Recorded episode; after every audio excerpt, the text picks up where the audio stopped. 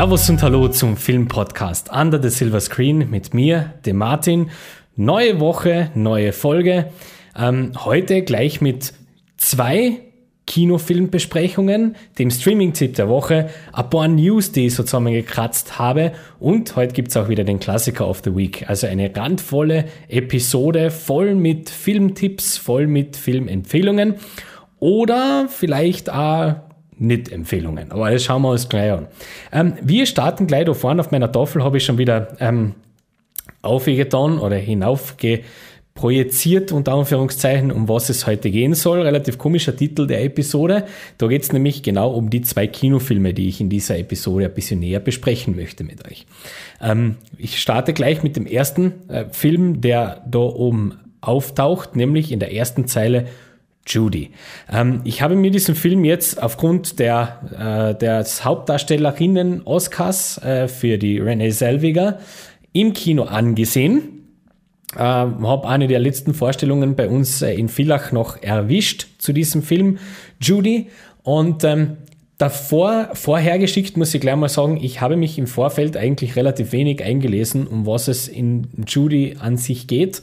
Ähm, hat einfach den Grund gehabt, dass ich möglichst ähm, neutral, möglichst unwissend in diesen Streifen reingehen wollte, um mich da einfach ein bisschen überraschen zu lassen. Und natürlich haben wir besonders, habe ich besonders drauf geschaut, inwiefern auch diese Darstellerpreise für die Renée Selviger ähm, verdient worden oder gerechtfertigt sind, aber zudem gleich ein bisschen mehr. Worum geht's in Judy? Erstmal, ähm, Judy ist, äh, wie schon der Name sagt, die Geschichte von Judy Garland, beziehungsweise entschließt sich dieser Film die Geschichte der Judy Garland ähm, quasi auf ihren letzten, ja, würde ich mal sagen, Kilometern zu erzählen. Also es ist jetzt nicht ähm, ganz kurz vor ihrem Tod, aber doch äh, bereits spürbar, dass es mit ihrer Karriere relativ bergab geht. Für alle die, die jetzt ähm, nicht wissen, wer die Judy, Judy Garland ist oder das einfach äh, mit der Geschichte noch nicht so ähm, vertraut sein. Ähm, Judy Garland ähm, war die äh, Dame, die damals im Zauberer vom Oz die Dorothy gespielt hat ähm, verbunden mit diesem unsterblichen Song Somewhere Over the Rainbow, ähm, war ein Kinderstar, der relativ schnell, relativ stark verheizt worden ist. Ähm, da gibt's dann auch im Film so ein paar kleine ähm, Hinweise darauf, möchte ich mal äh, so stehen lassen. Ähm, und Judy Garland ist weiters ähm, eine Ikone der LGBTQ-Bewegung. Ähm, ja, äh, damals beispielsweise äh, im Krieg wurde sich da unter den Soldaten mit Hilfe dieser Judy Garland so ein bisschen ein Code zu gespielt. Da kann man sich wunderbar einlesen, ist eine super Geschichte. Ähm, eben, dieser Film Judy begleitet jetzt Judy Garland auf ihrer letzten großen Konzerttournee. Wie kommt's dazu?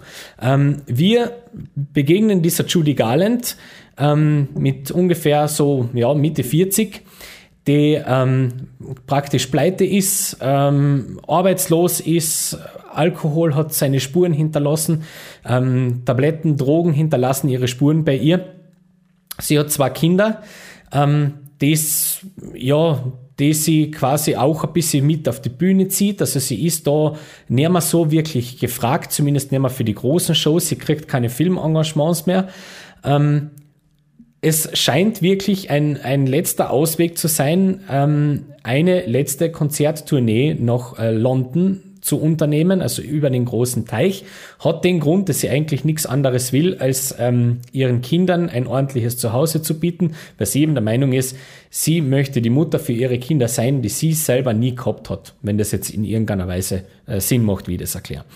Ähm, es ist halt äh, relativ, scheint, scheint eine relativ einfache Möglichkeit zu sein, für sie Geld zu verdienen und für ihre Kinder quasi ähm, ein ordentliches Leben bereitzustellen. Allerdings äh, schaut es dann im, im Laufe des Films einfach so aus, dass wir die äh, Judy Garland so kennenlernen, dass sie eigentlich ja mit ihrem Leben oder mit ihrer Gesundheit mehr oder weniger abgeschlossen hat. Ähm, dazwischen drinnen entscheidet sich dieser Film immer wieder auf äh, Rückblenden zurückzugreifen, in der man eben die äh, Judy Garland vor allem beim Dreh dieses Zauberers von Oz begleiten.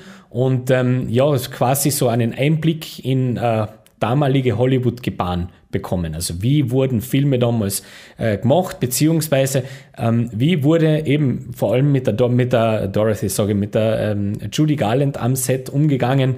Ähm, Themen, die da aufgemacht werden, ist verlorene Kindheit, Ausbeutung, auch natürlich diese ähm, körperliche beziehungsweise sexuelle Abhängigkeit in irgendeiner Art und Weise. So, äh, relativ dichte Geschichte möchte man meinen und eine relativ interessante Geschichte möchte man meinen. Allerdings muss ich leider an dieser Stelle sagen, das ist meine persönliche Meinung, wie alles, was ich da in diesem Podcast sage, ist es immer meine persönliche Meinung. Ähm, ich lasse mich da auch relativ wenig beeinflussen von dem, ähm, was, ich, was ich da sonst in, in Kritiken sehe, was bei diesem Film gar nicht so einfach war, weil der läuft bereits seit 2. Jänner bei uns im Kino, also schon sehr, sehr, sehr lang. Ist, ist eine lange Zeit Zeit, wo der jetzt mittlerweile schon ähm, ja, unterwegs ist. Ich habe versucht, wirklich neutral und, und ordentlich reinzugehen, mich da nicht beeinflussen zu lassen, was ich bis jetzt äh, so gehört habe von diesem Film. Ist mir recht gut gelungen, glaube ich, weil ich diesen Film noch viel schlechter finde, wie äh, ganz viele Kritikerstimmen, die ich da gehört habe. Ich finde den fürchterlich. Ähm, leider Gottes ist der Film hinten und vorn misslungen. Ähm, das Einzige, was den Film auf ein unteres Mittelmaß hebt, ist tatsächlich die Rennie Selvinger. Ähm, jetzt ist es so eine Performance, den man natürlich ganz gern auch als Karikatur abtun möchte, weil ähm, wenn man sich die Original- bzw. Archivaufnahmen von Judy Garland, besonders von der späten Judy Garland, ein bisschen anschaut, wird man einfach sehen, ähm, offensichtlich hat sich die Frau Selweger sehr, sehr äh, mit ihren Eigenheiten, mit ihren Ticks, mit, ihren, mit ihrer Mimik, mit ihrer Gestik beschäftigt und auch mit ihrer Art zu sprechen beschäftigt. Ähm, das ist teilweise total, also total knapp am Original, gibt aber ja, da drei, vier Szenen, wo es dann knapp an der Karikatur vorbeischrammt. Also ich, ich kann es durchaus sehen, dass viele Menschen mit der Performance wirklich ein Problem haben werden. Ich habe damit kein großes Problem gehabt. Ähm, tatsächlich hat sie so ihre zwei, drei absoluten Oscar-Momente, die möchte ich ihr nicht, nicht stehlen und nicht wegnehmen, nicht kleinreden irgendwie. Ähm, sie ist wirklich der einzige Grund, warum der Film trotzdem in irgendeiner Weise anschaubar ist. Äh, im Hinten noch würde ich auch sagen, jetzt fühle ich mich bestätigt. Nein, René Selviger hat diesen Oscar heuer nicht verdient. Das war einfach nur ganz äh, eine klare Konsensentscheidung, wo ist das meiste Acting und der geben wir den Preis. Außerdem ist es eine klassische Comeback-Story. René Selviger ist in letzter Zeit eher aufgefallen durch mittelmäßige beziehungsweise schlechte, relativ spirituelle Streifen, beziehungsweise durch Unmengen von Botox in ihrer Wangen, dass man sie jetzt mittlerweile überhaupt nicht mehr erkennt. Uh, zumindest wenn man die alte Renée Selviger vor Augen hat, da muss man tatsächlich mittlerweile zweimal äh, anschauen, uh, nachschauen, ob das wirklich sie ist oder nicht. Ähm, dementsprechend ist es natürlich eine absolute Hollywood-Story, dass sie heuer den Oscar kriegt. Ich muss aber tatsächlich sagen, da waren mindestens zwei Performances heuer zu finden im weiblichen äh, Darstellersegment, in der Hauptdarstellergilde, ähm, denen ich diesen Film, diesen Oscar, beziehungsweise diesen große, diese große Auszeichnungen eher vergönnt hätte, wenn ich, wenn ich da ganz ehrlich bin an dieser Stelle. Aber ähm, ich habe das letztens einmal im Internet jetzt gelesen und möchte es einfach da noch einmal wiederholen, weil ich das, äh, diese Allegorie ganz gut finde.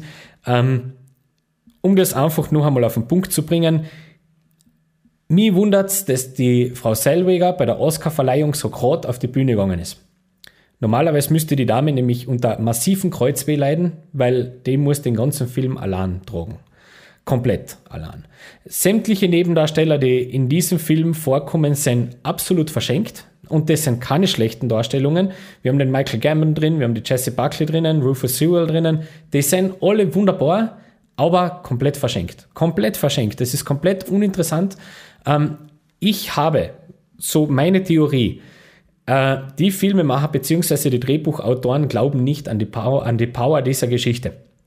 Und das ist es nämlich nicht zu erklären, dass äh, sämtliche Dinge, die absolut interessant sind, wären von der, von der, vom Aufbau her, entweder durch äh, Kitsch komplett zusammengehaut werden oder nicht auserzählt werden. So bleibt einfach von dem Film nichts anderes übrig, leider Gottes, als äh, der Eindruck, nichts Relevantes erzählen zu können. Leider. Was aber die Geschichte durchaus hergeben würde. Ähm, das ist schon eine recht interessante Geschichte, wenn man sie denn richtig erzählt. Äh, ich habe mir einfach beim Schauen die ganze Zeit gedacht, jetzt weiß ich wieder, warum mir letztes Jahr Stan und Ollie so gut gefallen hat. Das ist ein Film, der ähnliches erzählt wie der da, minus den Drogen und dem Alkohol, aber dafür kommt da andere äh, Komponente rein. By the way, Stan und Ollie, absolute Sehempfehlung an dieser Stelle, wenn man auf so einen Streifen steht. Der hat es viel besser gemacht. Judy leider verlässt sich zu sehr auf die Hauptdarstellerin, die ihr Sache gut macht. Noch einmal. Wirklich. Aber ähm, leider Gottes vergisst sie dabei auf eine kohärente Story. Sie vergisst dabei, äh, also der Film, der Film vergisst dabei auf einen anständigen Spannungsaufbau, dass man wirklich mitleidet mit der Figur. Sollte nämlich eigentlich, glaube ich, nicht im, Erfinders, äh, im Sinne des Erfinders sein, dass er nach fünf Minuten die Julie Garland absolut unsympathisch ist. Ich glaube nicht, dass das der Sinn des Films ist. Wenn das der Sinn des Filmes ist, mutig, aber deppert. Ähm, leider Gottes. Das soll nämlich nie so sein. Ich verweise da immer ganz gern, Künstlerbiografien sind schwierig, weil Künstler sind im meisten, in den meisten Fällen relativ, ja, mit sich selber nicht ganz im reinen Menschen, um das jetzt mal so auszudrücken. Ich verweise da immer ganz gern auf so Filme wie Walk the Line oder Ray, die mit Hauptcharakteren um die Ecken kommen, die wirklich, wirklich Probleme haben. Also tatsächlich einfach schwerste mit sich, schwerst mit sich selbst zu kämpfen haben in diesen Filmen. Und trotzdem schaffen es diese Filme zum Schluss oder auch schon während der Laufzeit, die Menschen greifbar zu machen. Einfach ähm, sich äh, die Möglichkeit, dem Zuschauer die Möglichkeit zu geben, sich mit diesen Menschen irgendwo zu identifizieren, zu solidarisieren, die irgendwo nachvollziehen zu können. Jetzt ist es aber in dem Fall absolut nicht so. Man kriegt leider Gottes über die gesamte Laufzeit, bis auf vielleicht eine einzige Szene, keine Idee, warum Judy Garland so wichtig war. Und das ist absolut schwach. Ähm, diese, äh, ihre, ihre, ihre, ihre Rolle als Ikone, die ja die Judy Garland Zeit ihres Lebens dann gehabt hat, wird eigentlich auf relativ doofe Art und Weise einmal thematisiert. Das kann man so machen, aber dann macht es weiter, erzählt das weiter. Ähm, das ist leider Gottes eine absolut verschenkte Geschichte. Zu keinem Zeitpunkt in diesem Film war mir diese Dame sympathisch. Äh, wenn ich jetzt nicht gewusst hätte, was mit der Ju oder was da dahinter steckt, ähm, das war sie, weil ich mir einfach im Vorfeld ein bisschen eingelesen habe in die Person Judy Garland ähm, und einfach ein bisschen was weiß über sie. Dementsprechend war mir das jetzt nicht wahnsinnig neu. Ähm, ich denke aber, dass jemand, der da mit absolut keine Berührungspunkte hat, sich wirklich schwer tun wird, für die Judy Garland auch nur so ein, ein kleines bisschen an Sympathie zu empfinden. Das wird relativ schwer werden. Sie behandelt alle wie Dreck, was ja fein ist in einer Künstlerbiografie. Macht man, machen es in anderen Biografien auch nicht ganz viel anders. Nur mit dem Unterschied, dass man in anderen, gelungeneren Biografien versteht, warum das so ist. Ähm, in dem Fall hat man fast einfach das Gefühl, das ist willkürlich. Da wird wirklich vorausgesetzt, dass man sich mit der Person auskennt und sorry, so funktionieren Filme nicht. Ähm, Filme müssen auch funktionieren für jemanden, der damit keine großartige Berührung hat oder so. Das muss einfach an sich als Film funktionieren. Und leider versagt für mich Judy auf ganzer Linie. Ähm, der ist wirklich leider Gottes, und das ist das Wort, was mir einfach äh, eingefallen ist, uninteressant. Der ist absolut uninteressant. Kein Mensch in der Filmwelt braucht diesen Film, was schade ist, weil die Frau Garland hätte sich postmortem sicher einen sehr viel interessanteren Film verdient als den da. Ähm, was bleibt, ist eine Performance von der äh, Frau Selweger, die man sich anschauen kann, von der ich aber trotzdem der Meinung bin, ja, fein, werden wir halt in ein paar Jahren nicht mehr wissen. Aber natürlich klar. Sie hat eine Szene, wo sie dann auch natürlich selber singt. Ähm, und mir ist jetzt wurscht, Spoiler, by the way. Gell? Also normalerweise mache ich Spoiler frei, aber in dem Fall, wenn ich, wenn der Film so abschneidet, tut mir leid. Ähm, es, Spoiler. Ähm, es gibt dann gegen Ende eine Szene, die wirklich so für die ersten zwei Minuten, wo ich dann einmal so das Gefühl gekriegt habe, ah, jetzt versteht der Film, wohin er ungefähr gehen sollte oder schon lang hätte gehen sollen. Und dann kommt ein Moment, auf diesen recht starken Moment drauf, der alles vorher Gesehene aus den vorherigen zwei Minuten mit einem Dampfhammer eindrischt, mit Rosen überstreut, ähm, Zuckerguss drüber macht, so dass dann wirklich schlecht wird. Ähm, an Kitsch nicht zu überbieten, schmolztriefend, fürchterlich. Warum hat man sowas notwendig, dass man äh, so eine starke Geschichte, da dem Ganzen zugrunde liegt, so zusammenhaut? Ich werde es nicht verstehen. Ähm, ich weiß, ich bin da sehr viel härter mit dem Film wie ganz viele andere, ähm, aber einfach auch, weil mir grundsätzlich so eine Biografien schon gefallen. Ich bin da grundsätzlich sehr, sehr interessiert an sowas. Aber so, sorry. Also es ist äh, äh, Direct-to-DVD BBC-Produktion, aber hat auf einer großen Leinwand überhaupt nichts verloren. Ähm, das ist sehr, sehr schade. Hätte mir da wirklich was Besseres erwartet, aber ja, am Ende bleibt tatsächlich, wenn ich es auf einer Punkteskala von 0 bis 10 irgendwo bewerten müsste, würde ich Judy an dieser Stelle dreieinhalb von 10 Punkte geben und ähm, damit ist der Film noch gut bedient, da kann er sich bei der Frau Selwiger bedanken. Gut, das zu Judy. Und jetzt werden wir wieder ein bisschen freundlicher, weil ich kann nicht immer nur zerreißen. In der letzten Zeit passiert es relativ oft, gell, dass ich ein bisschen negativ spreche über, die, über, über Neuerscheinungen beziehungsweise Filme im Kino. Ja, wir haben halt Jänner und Februar, gell. Das sind jetzt nicht unbedingt die stärksten Kinomonate, aber, aber, da gibt's ja durchaus Ausnahmen. Und zu dieser Ausnahme kommen wir, wenn wir auf die dritte Zeile schauen. Es geht um einen Collie. Ja, Lassie. Ähm, Lassie bekommt eine Neuverfilmung beziehungsweise ist seit Donnerstag im Kino. Lassie eine abenteuerliche Reise, dieses Mal eine deutsche Produktion. Jetzt gehen bei Porsche wieder die Warnlampen an. Ich höre euch schon. Warten. Lassie, eine abenteuerliche Reise, ist äh, unter der Regie von Hanno Olderdissen ähm, entstanden, der bis jetzt eigentlich bekannt war als Regisseur von Wendy 2. Auch hier gehen schon wieder die Warnlampen. Worten. Hanno Olderdiesen ähm, inszeniert einen neuen Lassie-Film, der spielt im Grunde zum Teil in Bayern, zum Teil an der Nordsee. Wir haben äh, als Hauptdarsteller, also Lassie, man muss vorhergeschickt, Lassie eine abenteuerliche Reise ist eine Neuverfilmung bzw. Neuinterpretation des alten Stoffes Lassies Heimkehr. Ähm, den hat es schon ein paar Mal gegeben, den Film, also auch in der Vergangenheit. Da hat man damals allerdings in England gespielt. Jetzt hat auch also Deutschland seine Lassie. Ähm, wir haben in den Titelrollen der Kinder wieder unbekannte ähm, Kinder gecastet, was ich immer sehr, sehr interessant finde, was ich immer cool finde. Ähm, in den Nebenrollen schaut das Ganze ein bisschen anders aus. Worum geht's einmal zuerst? Wer dieses Buch Lassies Heimkehr gelesen hat, ähm, oder die Lassie generell kennt, kennt ungefähr die Geschichte. Also tatsächlich nimmt sich der Film jetzt nicht so viel erzählerische Freiheit daher. Wir begleiten oder wir treffen Florian, der äh, äh, Flo genannt wird, ähm, mit seiner Lassie. Lassie ist sein Hund, äh, genauso wie im Original auch ein Collie. Sein Vater ist ein Glasbläser, ähm, der eben in einer, in einer Glashütte arbeitet. Ähm, seine Mama ist daheim und von heute auf morgen verliert der Papa vom Flo seinen Job. Ähm, parallel dazu ja, haben sie in ihrem Haus eine relativ schwierige Nachbarin, die nicht jetzt so ganz auf Hunde steht, beziehungsweise da gibt es einen Vorfall mit der Lassie. Der, ja, muss, muss halt, die Handlung muss halt irgendwie in Gang kommen. Auf jeden Fall beharrt sie darauf, auf ihrem Recht als Vermieterin, es dürfen keine Hunde in dieser Wohnung leben.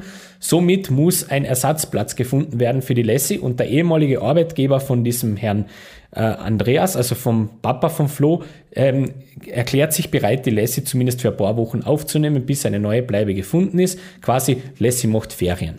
Ähm, aufgrund eines äh, Insolvenzfalles muss allerdings dieser äh, frühere Arbeitgeber an die Nordsee fahren, entschließt sich, gemeinsam mit seiner Enkeltochter die Lassie dorthin mitzunehmen, damit sie nicht alleine auf dem Hof ist.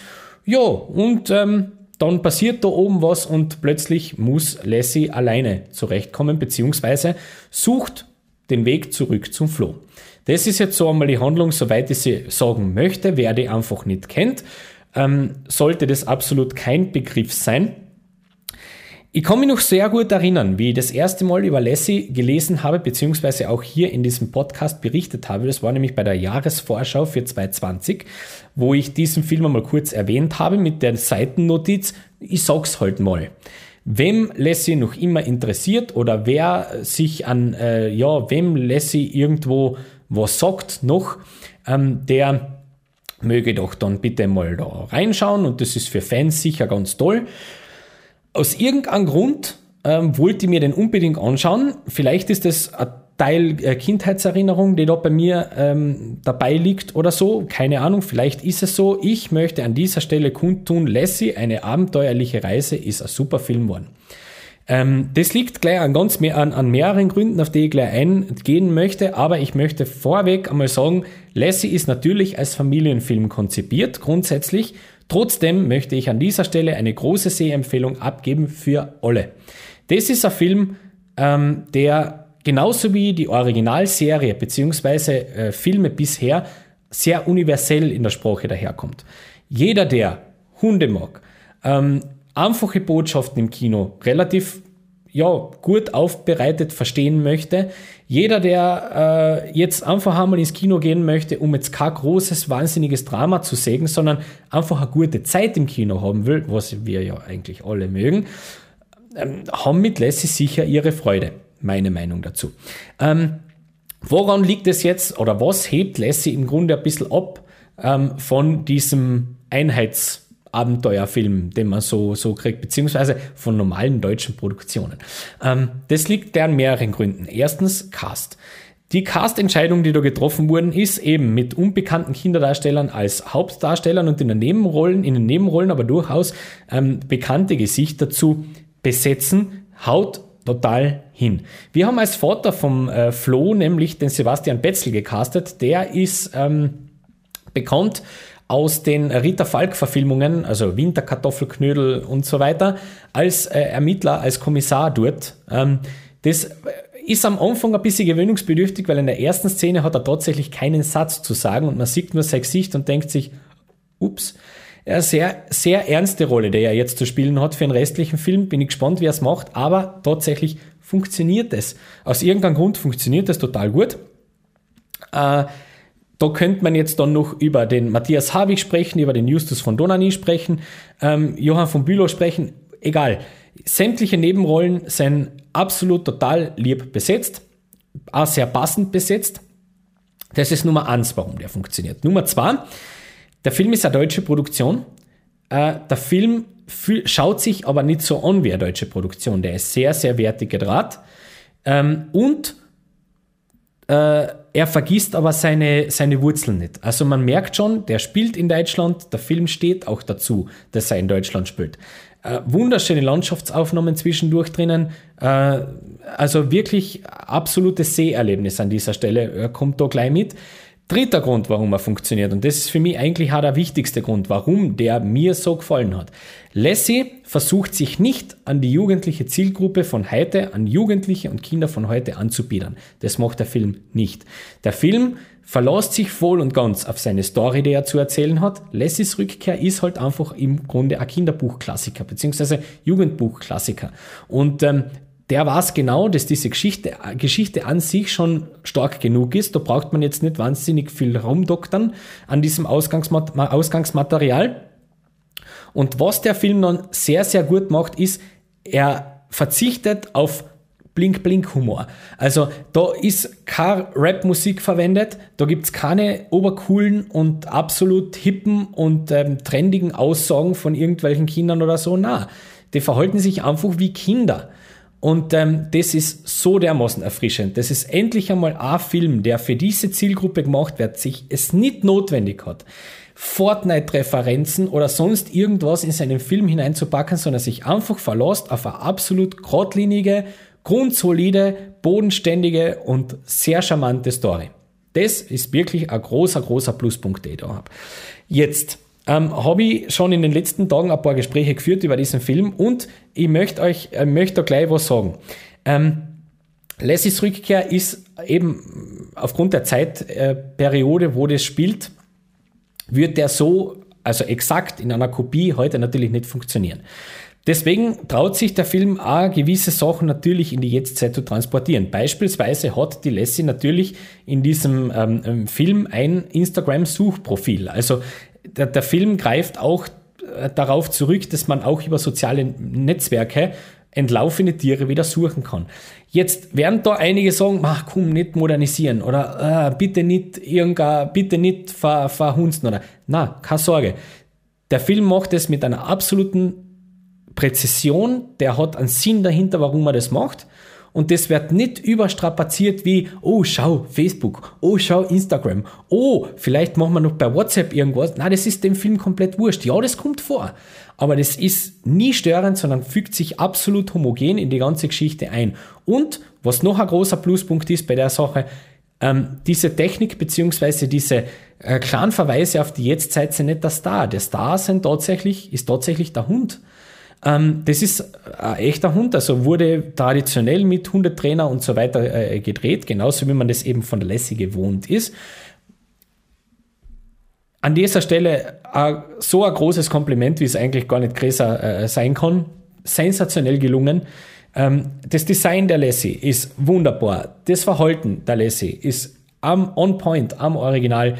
Ähm, ein absolut charmanter, liebenswürdiger und äh, durchaus, ähm, ja, wichtiger Film, würde ich vielleicht sagen. Also ich, ich würde wirklich jetzt hergehen und wenn mich jemand fragt, mit der ganzen Familie ins Kino gehen, welcher Film soll es sein?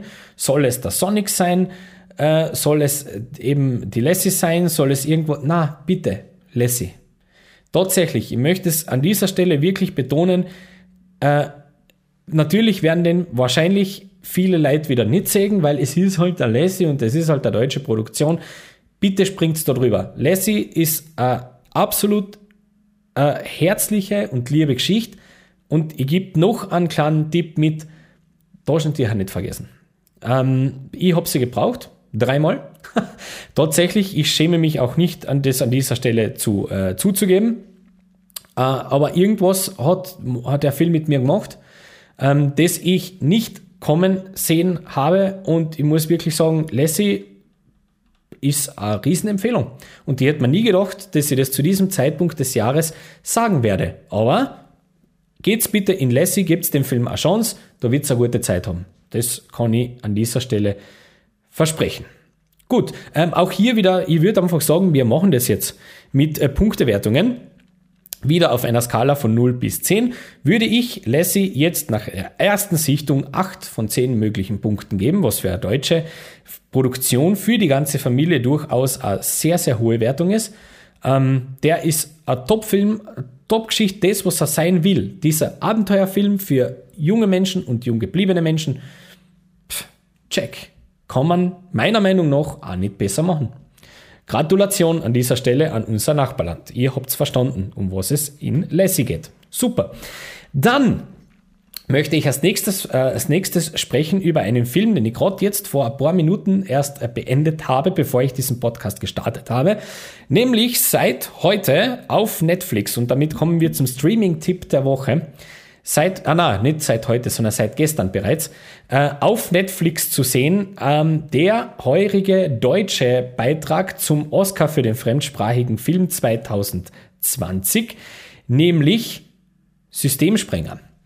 Systemsprenger ist ähm, bei uns in den Kinos absolut untergegangen. Ich kann mich erinnern, dass der bei uns zwar im, in Villach im Kino und auch in Klagenfurt im Wolfenia gelaufen ist. Allerdings muss ich zu meiner Schande da eingestehen, das war glaube ich im November oder so, letzten Jahres, muss zu meiner Schande eingestehen, dass ich den einfach verpasst habe. Beziehungsweise ich habe es mitgekriegt, aber ich habe einfach keine Zeit gefunden, den Film anzuschauen, was mir im Nachhinein sehr leid tut, wenn es um meine Top-Liste des Jahres 2019 geht.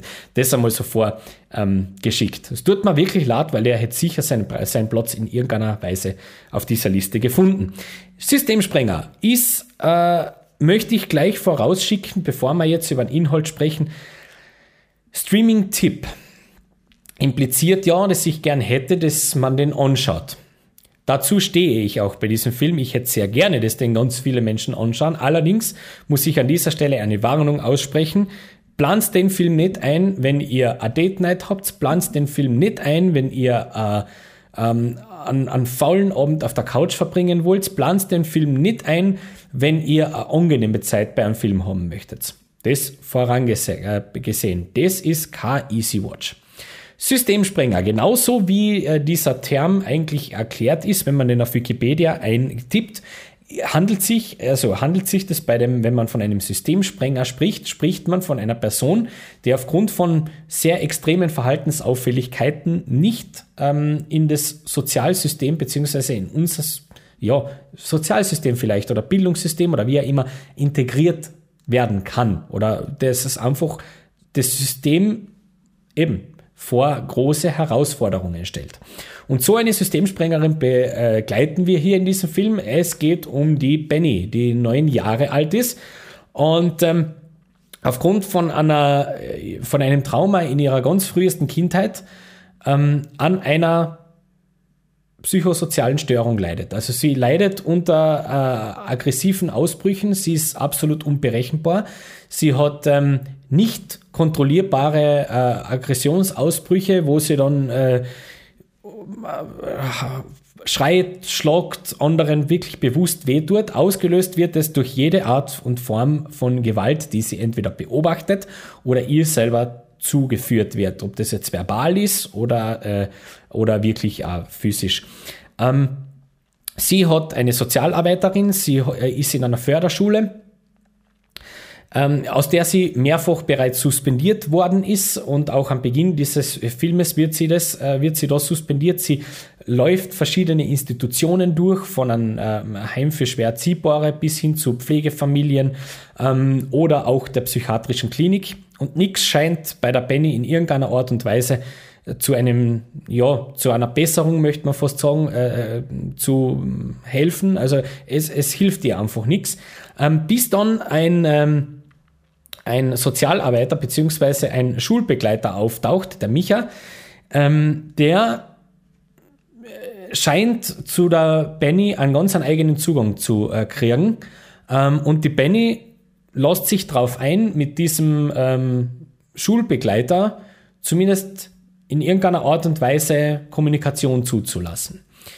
Das ist einmal eigentlich von der Handlung auch alles, was man so wissen sollte, ohne zu viel zu spoilern.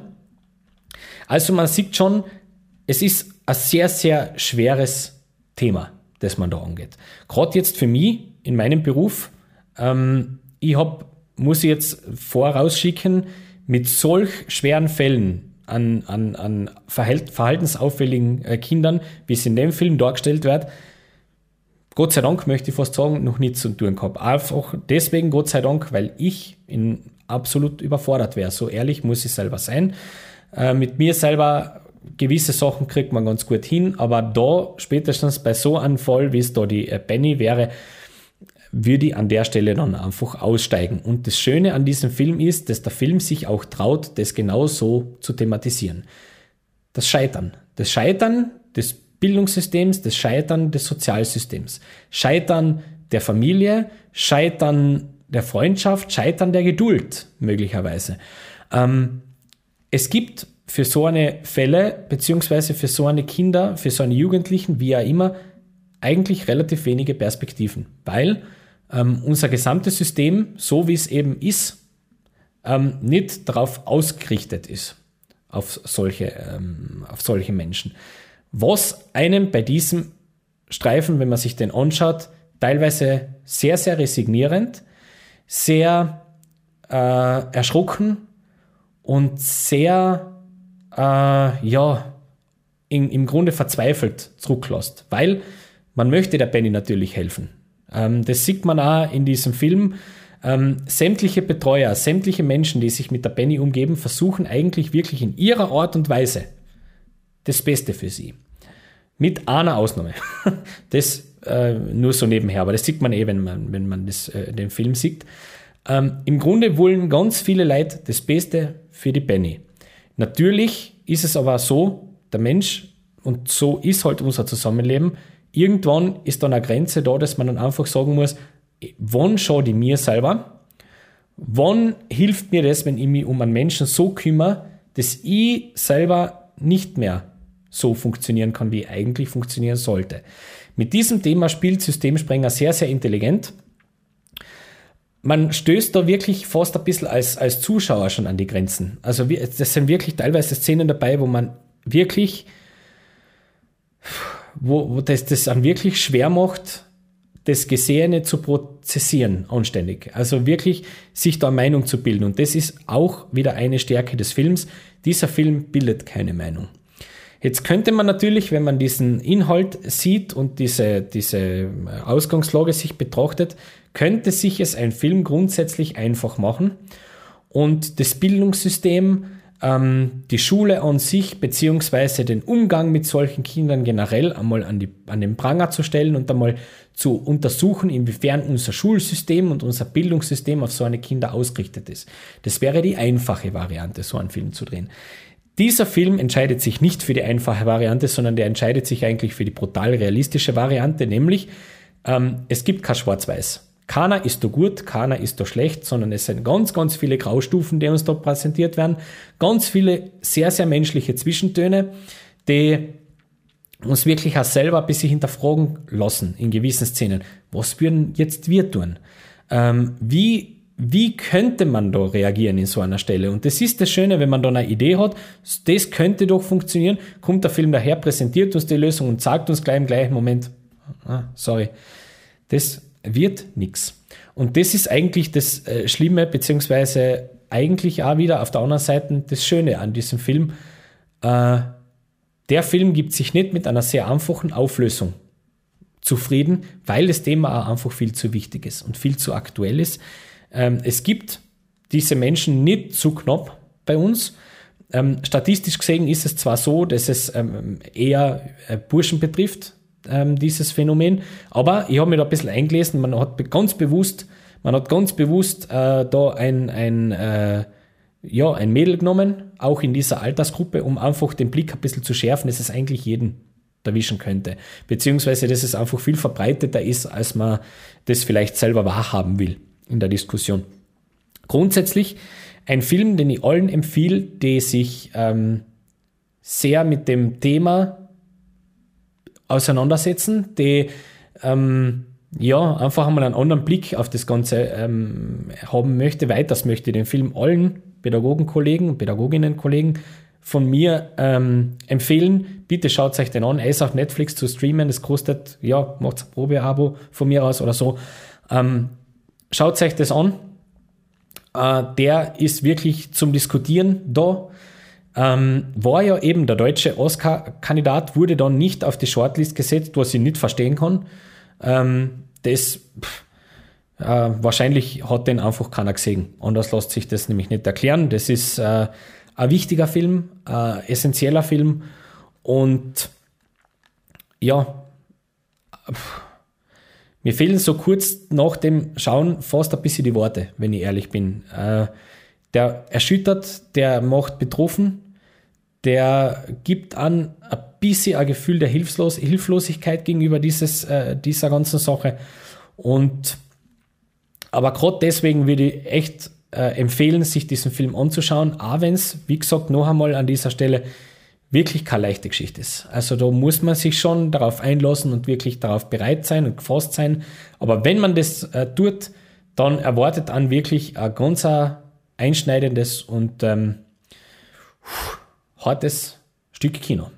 Ähm, das tatsächlich ins Kino kehrt. Punktewertung würde ich an dieser Stelle ebenfalls ähm, aufgrund so ganz kleiner äh, Geschichten, die mir einfach da, äh, die vielleicht äh, ein bisschen anders gegangen wären, aber das sind wir jetzt ab, auf absolut hohem Niveau. Bitte, ich möchte den Film in keinster Weise irgendwas wegnehmen. Wahnsinnsstreifen, ähm, 8 von 10 Punkte an dieser Stelle von mir. Äh, für Systemsprenger und äh, an dieser Stelle wirklich eine, große Empfehlung, sich diesen Film auf Netflix anzuschauen. Seit gestern frei zu streamen. So, dann hauen wir uns vom ähm, schweren Thema Systemsprenger, ist wirklich zach, ähm, ein bisschen weg und äh, besprechen so ein paar News, die mir so in dieser Woche untergekommen sind, über die ich einfach ein bisschen sprechen möchte, bevor wir dann zum letzten Segment, dem Klassiker of the Week, kommen. Ähm, habe heute genau gesehen im Internet, äh, wo mir letzte Woche bei Videospielverfilmungen stehen geblieben sind. Ähm, ich habe euch ja äh, gesagt zu dem neuen Uncharted-Film, der kommen soll. Ähm, ja, anscheinend wird er jetzt wirklich gedraht. Keine Ahnung, ob das stimmt. Wie gesagt, ich verspreche euch, bevor nicht der erste Trailer droppt, hört ihr von Uncharted von mir nichts mehr. Gerade, also versprochen. Ähm, es geht jetzt um eine andere Videospielverfilmung, die heute so aus heiterem Himmel ähm, auf einmal die News beherrscht hat. Es wird eine Adaption zu Borderlands geben was sehr, sehr cool ist, weil die Property sehr interessant ist. Ähm, jeder, der das äh, Videospiel einmal gespielt hat oder weiß, um was es da geht, weiß, dass es ein sehr eigener äh, visueller Stil ist. Ähm, Borderlands ist äh, auch nicht umsonst mit dieser Altersfreigabe ab 18 gesegnet, also das ist schon, da geht schon ziemlich, da, ziemlich zu.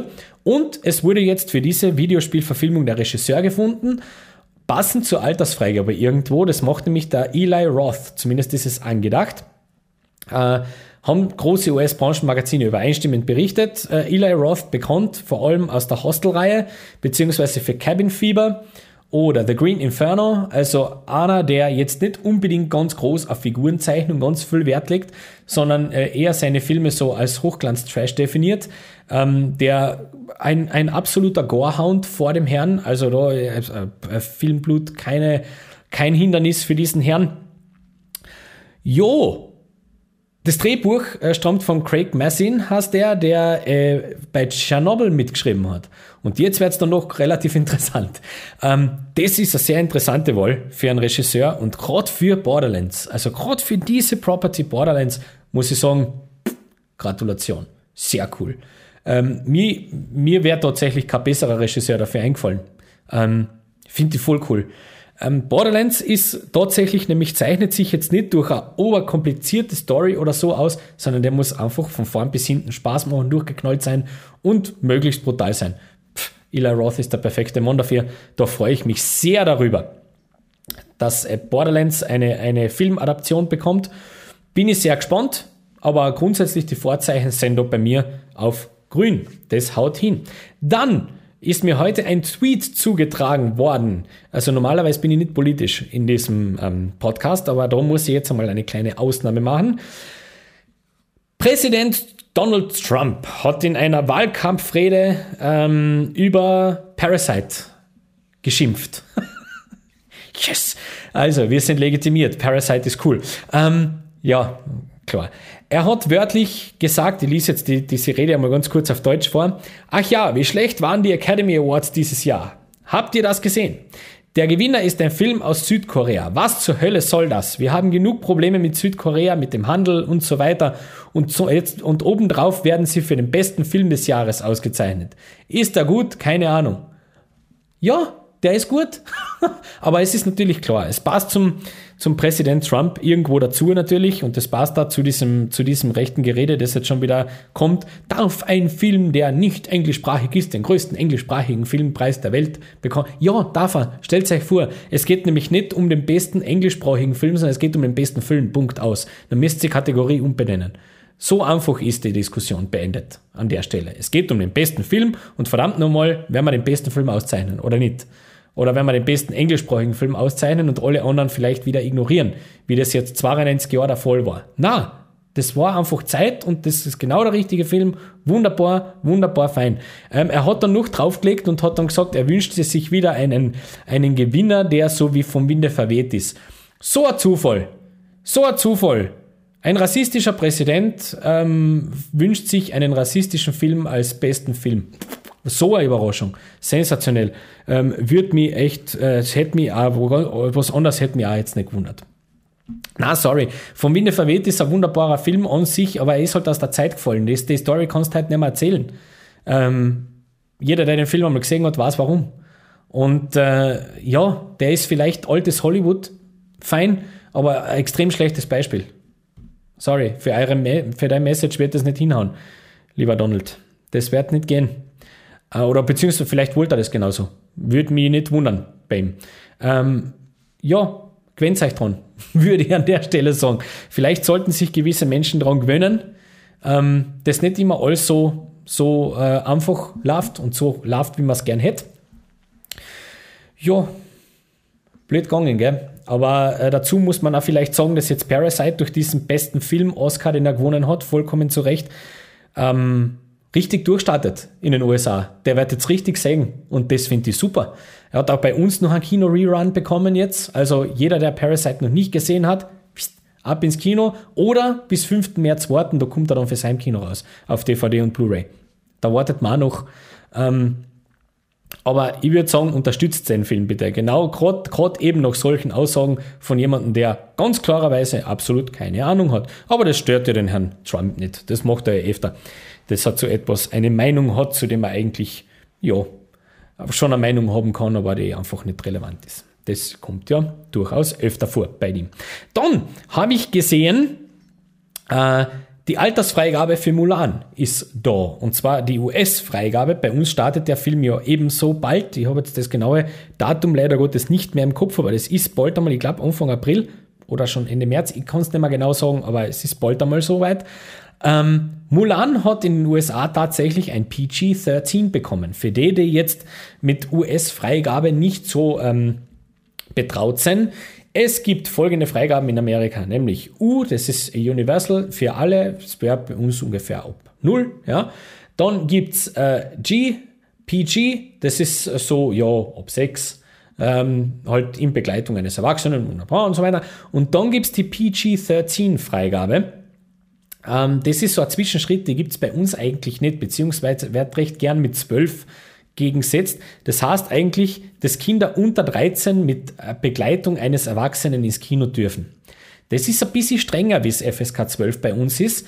PG-13 wurde damals eingeführt, das ist so ein kleiner Exkurs in die Filmgeschichte, bei äh, Indiana Jones und der Tempel des Todes. Den wollte man nämlich nicht PG freigeben, weil er kommt ja doch, wer den Film gesehen hat.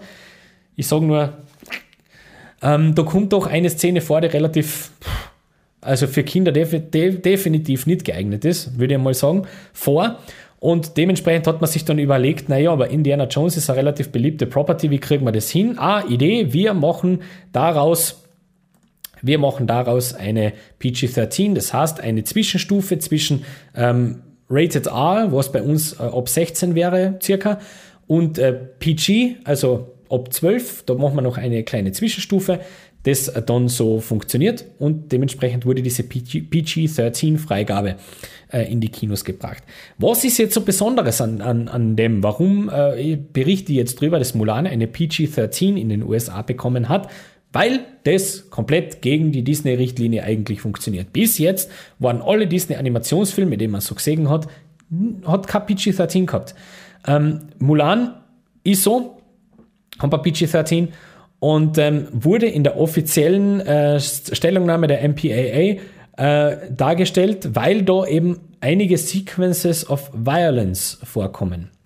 Was sehr interessant ist für unseren Kinomarkt, offensichtlich ist nämlich Mulan nicht ob 6 freigeben.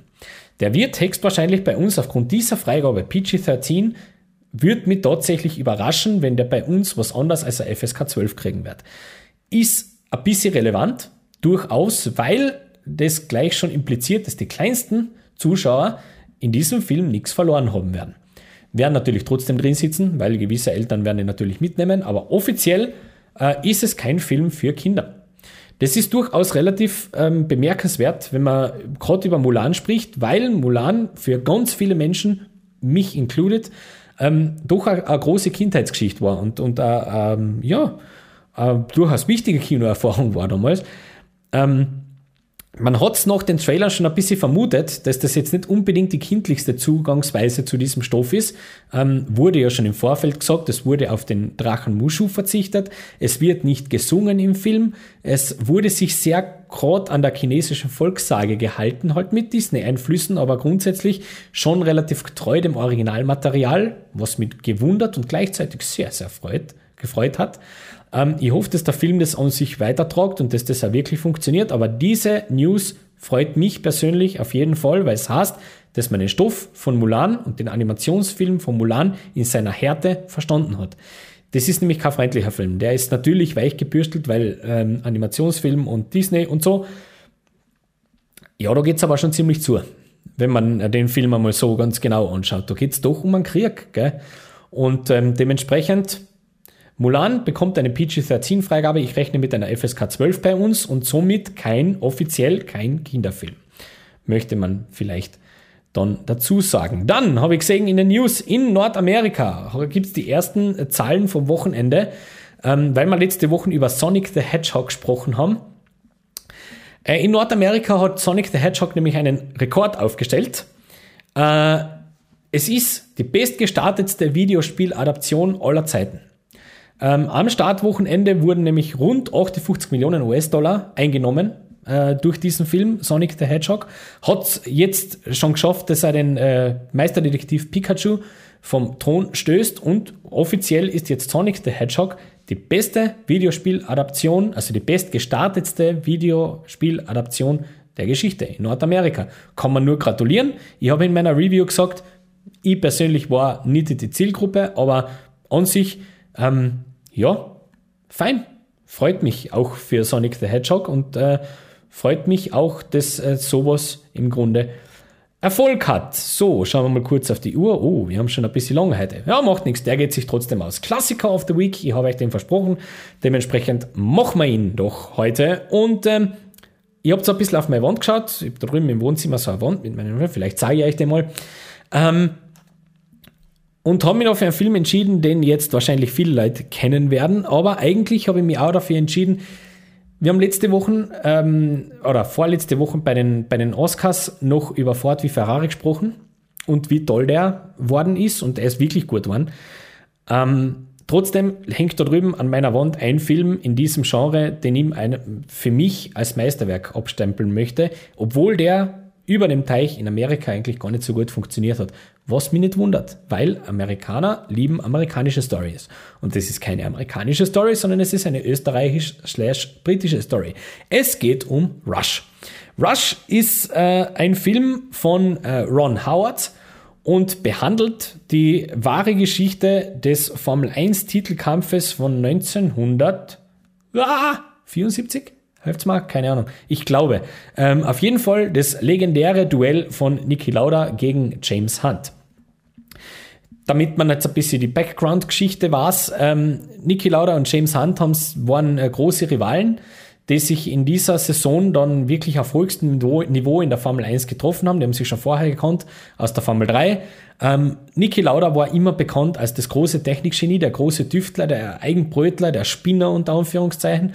James Hunt war bekannt als Riesentalent, als Draufgänger, Lebemann, äh, Frauenheld, der eigentlich von diesen ganzen technischen Geschichten jetzt nicht unbedingt was gehalten hat. Er hat eher sein, seinen, äh, sein Gaspedal sprechen lassen. Ähm, war eben als rücksichtsloser beziehungsweise einfach draufgängerischer Rennfahrer bekannt. Lauda war ein super äh, toller Rennfahrer, für den aber dieses Talent, diese Drauf, dieses Draufgängertum nicht gereicht hat. Der hat sich einfach auch noch immer, der war ein sehr großer ähm, Spezialist, wenn es darum gegangen ist, Feinheiten, Feintuning am Auto vorzunehmen und wirklich äh, das Beste aus seinem Fahrzeug rauszuholen, tatsächlich. Und die zwei Charaktere treffen sich in dieser verhängnisvollen Situation das erste Mal wirklich auf allerhöchstem Niveau in, ähm, äh, in der Formel 1, eben schon vorher bekannt. Ähm, der eine fährt eben Lauda fährt für Ferrari, der James Hunt fährt für McLaren und es entbrennt ein großer Kampf, eine große Rivalität, die eigentlich dann ausschaut, dass sich der Niki Lauda relativ ja, komfortabel zum Weltmeistertitel führen wird, bis zu diesem verhängnisvollen Rennen am Nürburgring. Jeder Österreicher weiß jetzt, was da passiert ist. Ähm, schwerer Unfall und so weiter. Und dann geht es eben um die Geschichte, um den Weg zurück. Äh, dieser Stoff hat eigentlich müssen irgendwann mal verfilmt werden. Das vorausgeschickt, natürlich. Das ist großes Hollywood-Kino. Grundsätzlich liebt Hollywood nämlich solche Comeback-Stories. Nur hat man, wenn man diesen Erfolg von diesem Film anschaut, weiß man oder wird dann jetzt klar, Hollywood braucht nicht Comeback-Stories, Hollywood braucht amerikanische Comeback-Stories. Hollywood braucht große amerikanische Geschichten von amerikanischen Helden, ähm, ansonsten funktioniert sogar der beste Heldenfilm nichts und nichts anderes ist der. Das ist ein absolutes Meisterwerk, die perfekt besetzt sind bis, das perfekt besetzt ist bis in die kleinste Nebenrolle. Wir haben als Niki Lauda den Daniel Brühl, wir haben als James Hunt den Chris Hemsworth. Besser kann man die zwar nicht casten, ähm, vor allem der Herr Brühl hat dermaßen nicht nur optische, sondern auch äh, mimische und gestische Ähnlichkeit mit Niki Lauda, dass man zwischendurch fast glaubt, man schaut eine Dokumentation. Die Rennszenen sind mit einer absoluten Präzision inszeniert. Der Sound ist auf absolut höchstem Niveau, genauso wie der Schnitt. Ähm, die Geschichte ist, pff, braucht man nichts dazu sagen. Das ist, äh, ja, besser geht es eigentlich nicht. Ähm, jetzt könnte man natürlich wieder, wenn man böse ist und den Film nicht gesehen hat, natürlich wieder sagen, ja, aber es ist halt, das haben wir halt auch schon einmal gesehen. Ja? Also Sportler, äh, die auf dem Weg zurück sind und so, ja, ja, das stimmt schon. Also es, so eine Geschichte schreibt halt der Sport manchmal relativ gern. Ähm, allerdings ist, man merkt dem Film einfach an, dass da, es war ja der Niki Lauda im Grunde selber im, im Entstehungsprozess dieses Films sehr involviert, ähm, war auch immer wieder Consultant. Ähm, man hat ihn da immer ein bisschen gefragt, wie schaut das dramaturgisch aus? Können wir das ein bisschen adaptieren? Können wir das ein bisschen vielleicht sogar dramatisieren zwischendurch? Es gibt ein paar Szenen, die ein bisschen dramatisiert sind, also die es so nicht äh, unbedingt genauso gegeben hat, aber trotzdem, ähm, das tut dem Film absolut keinen Abbruch. Ähm, der ist authentisch, absolut mitreißend gespielt. Ähm, erzählt eine Story, die ja besser eigentlich, ja, also besser könnte es ein Drehbuch sich nicht ausdenken. Der reißt mit, der geht da genauso rein wie da und da. Ähm, der macht meiner Meinung nach alles richtig, was so ein Film eigentlich machen muss. Besser kann man so eine Art von Film nicht inszenieren und sorry, dass ich das sagen muss, auch Ford wie Ferrari kommt an so einen Film nicht zu. Da muss ich einfach tatsächlich sagen, bevor, also ich möchte den Film nicht schlecht reden, Ford wie Ferrari macht einen, macht einen wirklich guten Job. Aber Rush ist meiner Meinung nach einfach der viel bessere Film. Ähm, mag an den Performances liegen, mag an äh, der, der, der Bedeutung auch vielleicht. Natürlich hat er vielleicht ein bisschen einen Österreicher Bonus, weil man eben diese Geschichte kennt als, als äh, Österreicher, der den Sport ein bisschen verfolgt und vor allem Sport von Österreichern ein bisschen verfolgt, mag er vielleicht ein bisschen einen Bonus haben, aber das ist, wenn dann nur ein relativ kleiner Bonus, möchte ich voraus, äh, möchte ich da dazu sagen jetzt. Also das ist jetzt nicht sowas, wo ich sage, uh, leider was ein Österreicher ist, gefällt mir das. Na, weil sonst müsste mir der Falco-Film auch gefallen. So, nur, das nur so nebenher. Ähm, Rush, also mein Klassiker of the Week, den ich euch einfach nur mal gern präsentieren möchte. Ich bin mir aber sicher, dass ganz viele Menschen den kennen. Wenn nicht, Podcast jetzt dann nach der Obmod ausmachen, äh, auf Streamingdienste gehen oder ins äh, Geschäft oder wie auch immer, besorgt euch den, schaut euch den an. Rush äh, ist ein Film, den man absolut gesehen haben muss. Muss, muss, muss.